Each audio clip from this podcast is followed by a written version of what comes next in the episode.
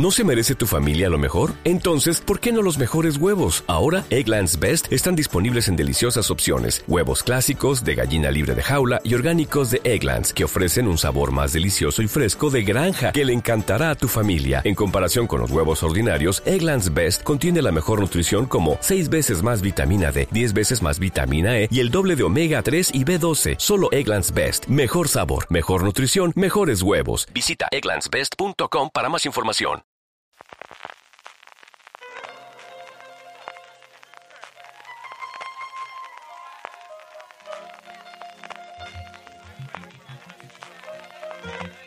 Estás escuchando Fuera de Series con CJ Navas.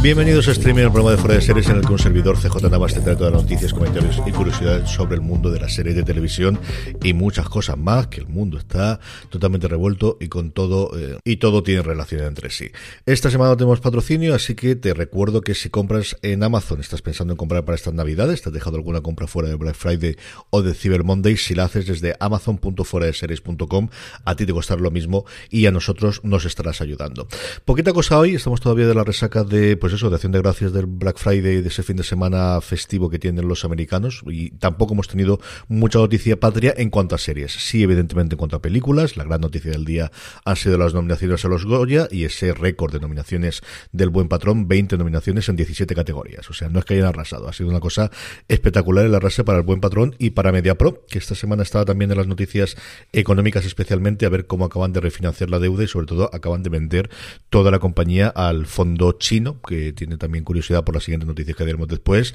de la compañía de Roures, que seguirá al pie de, la compañía y, bueno, pues eh, desde luego un éxito sin, sin paliativos en cuanto a nominaciones. veremos después qué ocurre finalmente cuando sea la gala el año que viene. Eh, al final el, recorrido que tiene, la película que también está nominada, como sabéis, eh, por España, presentada por España como candidata para los Oscar. Bueno, pues seguiremos el recorrido y veremos qué tal funciona. Dos noticias, como os digo, curiosas que me han salido hoy sobre censuras que son verdad o que son mentiras o que dejan de ser. La primera, que es una censura de verdad, y por esto venía lo de China, es que Disney Plus eh, entró esta semana en Hong Kong y es una cosa curiosa cuando llegas a la decimosexta temporada, porque tienes el episodio el 1, el 2, el 3, así hasta el 10, el 11 y luego el 13. Y no, no es ninguna cosa de que le tengan manía al episodio 12 por el número o que es alguna cosa de malfario, no. Es que el 12 tiene un pequeño chiste sobre la plaza de Tiananmen, sobre el asesinato y sobre la masacre en el 89, en el que se aparece un momento que ellos van a final, hace una visita a China y cuando visitan la, plaza de Tiananmen aparece una placa en el que dice en este lugar en 1989 nada ocurrió. Así que ha tenido censurado y como os digo en Hong Kong no se puede ver el episodio número 12 de Los Simpson. Algo curioso que ha ocurrido es en HBO Max en Estados Unidos, aquí no porque no tenemos las películas de directamente, pero Pájaros de presa, Birds of Prey, la, la película protagonizada por Harley Quinn, la película protagonizada por eh, Margot Robbie, que además se empeñó muchísimo en que le diese la calificación de R y pudiese hacer, pudiese hacer las barbaridades que hicieron en su momento con el Escuadrón Suicida. Eh, durante el fin de semana en Estados Unidos, que era, un, como os decía, un fin de semana marcado por el Black Friday y especialmente por la acción de gracias que se podía ver, bueno, pues resulta que se equivocaron con la versión y subieron la versión para mayores de 14 años, que es la que pasan los americanos en canales de cable, que es algo que tienen tremendamente habitual, que ocurría con todas las películas. Aquí yo creo en España, supongo que en algún caso ocurrió, no recuerdo, claro, yo lo que recuerdo son los rombos, entonces, mm, que tenía televisión española que te marcaban, pero en Estados Unidos, ahora que estoy leyendo el maravilloso libro acerca de la historia de HBO y cuentan cómo uno de los grandes atractivos que tuvieron en los primeros años, junto con el porno soft y con el boxeo, era el poder emitir películas que cuando llegaban a las cadenas en abierto, cuando se emitían entonces, que había mucha película programada en las tardes, noches, ellos podían emitirlas sin censura, bueno, pues eh, esta, como os digo, tiene una versión que se pasa en cable, que se pasa en TNT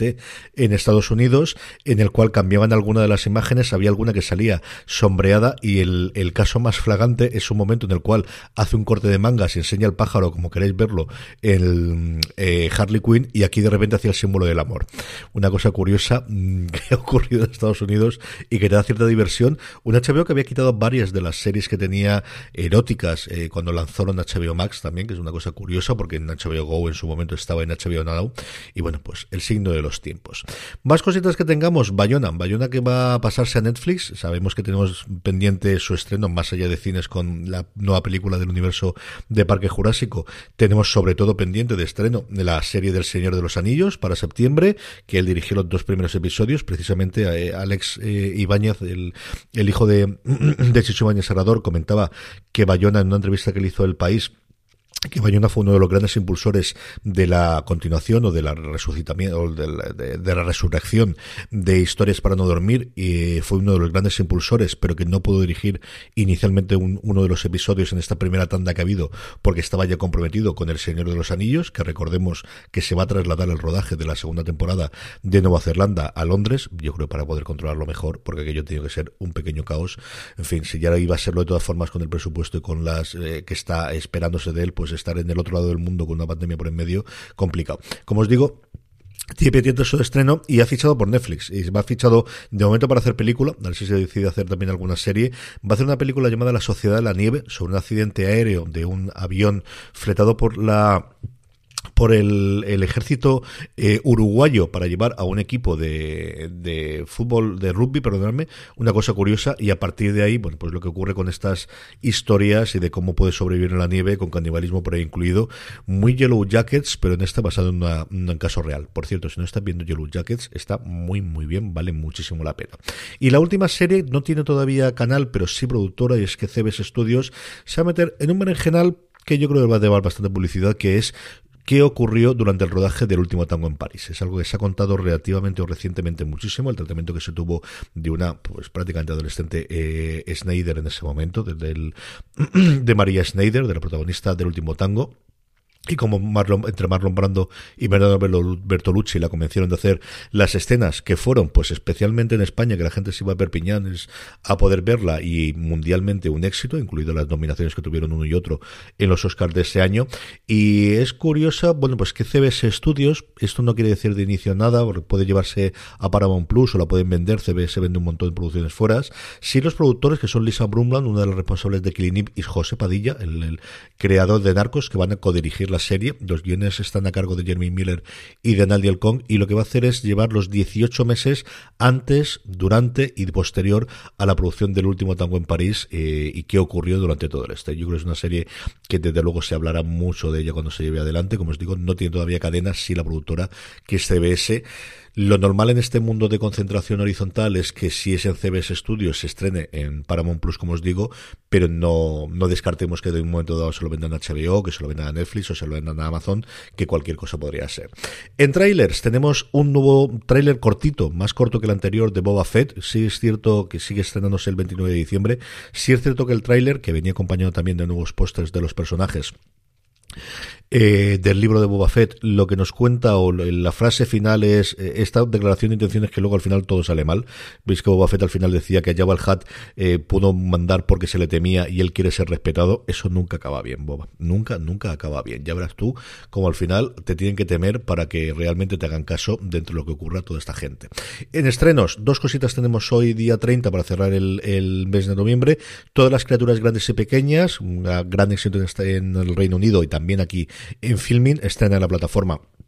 española la segunda temporada y luego The Other Two en Comedy Central. De este programa tenéis un programa especial un razones para ver que hicimos eh, Lorena y yo comentando eh, sin spoilers la serie una de las pequeñas grandes joyas de los últimos tiempos de, la comedia con buenas críticas en Estados Unidos de la factoría de Saturday Night Live. De ahí vienen los creadores Lord Michaels el, factotum de, de, de Saturday Night Live está como productor ejecutivo también acerca de la historia de dos treintañeros en el que de repente ven como su hermano pequeño de solamente 14 años se convierte en una estrella viral de la música y ellos tienen que replantearse su vida o analizar su vida de qué han hecho con su vida mientras que su hermano se, se convierte en una grandísima estrella. nosotros pudimos ver los dos primeros episodios. La primera temporada se va a estrenar en Comedy Central a partir de hoy a las 23.50 horas, que son horas complicadas para estrenar una serie, pero bueno, la tenéis luego disponible eh, bajo demanda en todas las plataformas. Y luego, por despedirnos con la buena noticia, no son buenas noticias del todo, pero bueno, son noticias al menos curiosas. La primera, para sentirnos mayores, 30 años se cumplen del estreno de La Bella y la Bestia. Sí, 30 años. 30 añitos, ya, 30 años hace de eso. Y luego Matthew McConaughey no va a competir, es la típica noticia que no es noticia, ha decidido no eh, hacer la carrera o echar su mm, eh, sombrero al ruedo para ser gobernador de Texas. Eh, la frase directa, con la traducción mía, es un camino que he elegido no tomar en este momento. Que mira que hay una forma complicada de decir no me voy a presentar como gobernador. Un camino que he elegido no tomar en este momento. En fin, parece que sea su personaje de, True Detective en vez de Matthew McConaughey el que habla. Esto es todo lo que nos dan las noticias de hoy. Como os he dicho, muy poquita cosa, pero como hoy es martes y como os prometí, vamos a hacer un poquito de análisis y de comentario del nuevo episodio de Succession. Aquellos que no lo habéis visto podéis despediros del programa, no pasa absolutamente nada. Mañana lo volvemos a oír. Para aquellos que ya lo habéis visto, alerta, que vamos con spoilers. Bueno, vaya, pues ya está de cumpleaños. Vaya cumpleaños, vaya fiesta, vaya episodio. Este séptimo episodio de la tercera temporada, centrado sobre todo en la fiesta de cumpleaños de Kendall. Este es el último en su momento que nos pasaron a toda la crítica. No sabemos si van el octavo o el noveno, que luego comentaré al final un poquito de lo poquito que sabemos por esa escena que, por esos 50 segundos que HBO ya ha difundido del, octavo. Recordad que esta temporada solo tiene nueve episodios en vez de los diez tradicionales. Nos quedamos tristemente solo con nueve episodios. Este es, como os digo, el último que, pudimos ver la prensa, aquellas críticas que en su momento leísteis de principio de temporada hasta este episodio. Y es un episodio que se centra en la fiesta y en la resolución que ocurre al principio del episodio, justo después de los títulos de crédito, de que al final lo que prometió Kendall de llevar abajo y de tirar al barro y sobre todo meter en la cárcel a la mitad de Wistar de Roico, parece que no va a ser así, que alguien le ha dicho de los que conoce Gary dentro del Departamento de Justicia que no vayan adelante y sobre todo que sí, que la multa va a ser muy alta, que el dinero se va a pagar, pero que nadie va a la cárcel. Y esa es una de las cosas que llevamos a ese momento memorable y que servirá para muchísimos memes de Tom tirando la la mesa, que fue uno de los momentos más divertidos dentro de un episodio que es hilarante igual que lo fue el de la semana pasada, que nos recuerda muchísimo esa Viena del primer episodio, que es quizás el episodio en el que todo hizo clic, esa Viena en la que nunca iban a Viena porque se quedaban en ese lugar rarísimo de esa discoteca em, clandestina en el que teníamos en la fiesta de, despedida de soltero, precisamente de Tom y de, Chauvin. Em, cosas que tenemos viendo sobre los personajes. Tom está inicialmente desatado y luego mm, se va dando cuenta de había estado pensando entrar en la cárcel y ahora ¿qué le queda? Pues le queda volver a un matrimonio que no sabe si es un matrimonio no, le queda volver a, a dentro de una familia que no sabe si le acaba de aceptar, aunque tiene ese momento de lo más cálidos que hace Logan cuando le coge del brazo y le dice no lo olvidará, que al menos pues mira, le ha quedado esa parte que tengamos. Le queda su relación con Greg, pero cada día más rota, porque Greg eh, sigue mm, viajando en dos dedos aguas entre Kendall y Tom,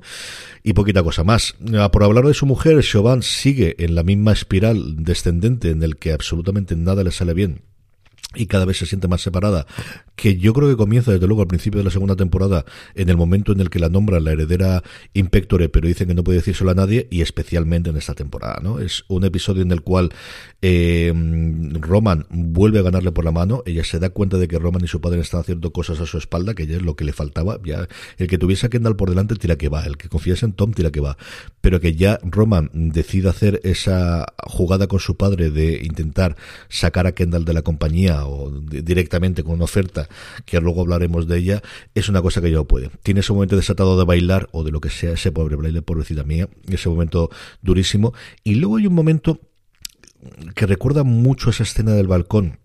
de Kendall, de, de, ella y de Kendall, que es de los momentos más humanos que ha tenido la serie y de más eh, cariño, podríamos decirlo, entre los personajes, que es cuando al final de todo el episodio Roman reconoce que están espiando y están siguiendo a los hijos de Kendall y ella se queda totalmente sorprendida. Si eso tiene desarrollo o no, si eso es un punto de inflexión para, para Chauvin, que recordemos al principio de la temporada jugó a dos barajas y estuvo tentada de irse con Kendall en esa mm, cita o en esa reunión que tuvieron inicialmente en el segundo episodio justo antes de que todo se rompiese, justo antes de que llegasen los donuts malditos, esos donuts terroríficos, no lo sé, pero eh, yo creo que ahí sí que hay un momento en el que se le nota de eh, volver a darse cuenta de quién es su hermano y sobre todo de quién es su padre, ¿no? De, de cómo de eh, no tener ningún tipo de respeto ni ninguna nada, ni siquiera hasta el punto de seguir a, a, sus sobrinos, que son dos niños. ¿no? Em, Kendall, ¿Qué vamos a decir de Kendall? Kendall tiene el peor cumpleaños del universo, habiéndose gastado más dinero del que jamás cualquiera de nosotros. Espero que no, que muchos de vosotros sí lo podáis tener, pero de luego que este que os habla puede imaginárselo. Es una, eh, bueno, pues eso, una orgía de derroche en general, eh, cabreando a todo el mundo a su alrededor, empezando por toda la gente que le aguanta y que llegó a comprar esas sandwicheras de He-Man, que tendría, quise verlas, pero no las llegaron a sacar. Eh, todas las barbaridades que hace, incluso su relación con Naomi, que al final es quizás de las pocas cosas buenas que tiene. Otra cosa es que sea una, una, relación autodestructiva. Recordemos todos cómo empezó aquello y de dónde vienen los dos personajes y de sus adicciones, pero realmente la que tiene, ¿no? Y al final es la única que tiene. Ha perdido la familia, ha perdido prácticamente los amigos, lo que tiene alrededor son pues, que beben su, su, que beben y comen a costa de él y que, como vemos arriba, cuando él pega un grito, los otros lo pegan el grito más alto, pero todo eso no lo tiene, ni siquiera la relación con, alguno de los personajes iniciales que veíamos y poquita cosa más, ¿no? es el, cómo va cayendo ese cumpleaños, cómo está haciendo y ese golpe de esa oferta de dos mil millones de dólares. Esos son los dos billones. Además, eh, yo lo pausé en su momento y lo volví a pasar después. La carta que es tremendamente sencilla, que es eh, eh, vamos a comprar las acciones que tienen en la empresa de holding de, la compañía. Realmente se lo compran al trust que tiene conformado Kendall por un poquito más. No me acuerdo si eran 14 millones arriba o abajo, pero que son 14 millones o 17 comparado con los dos mil millones que le dan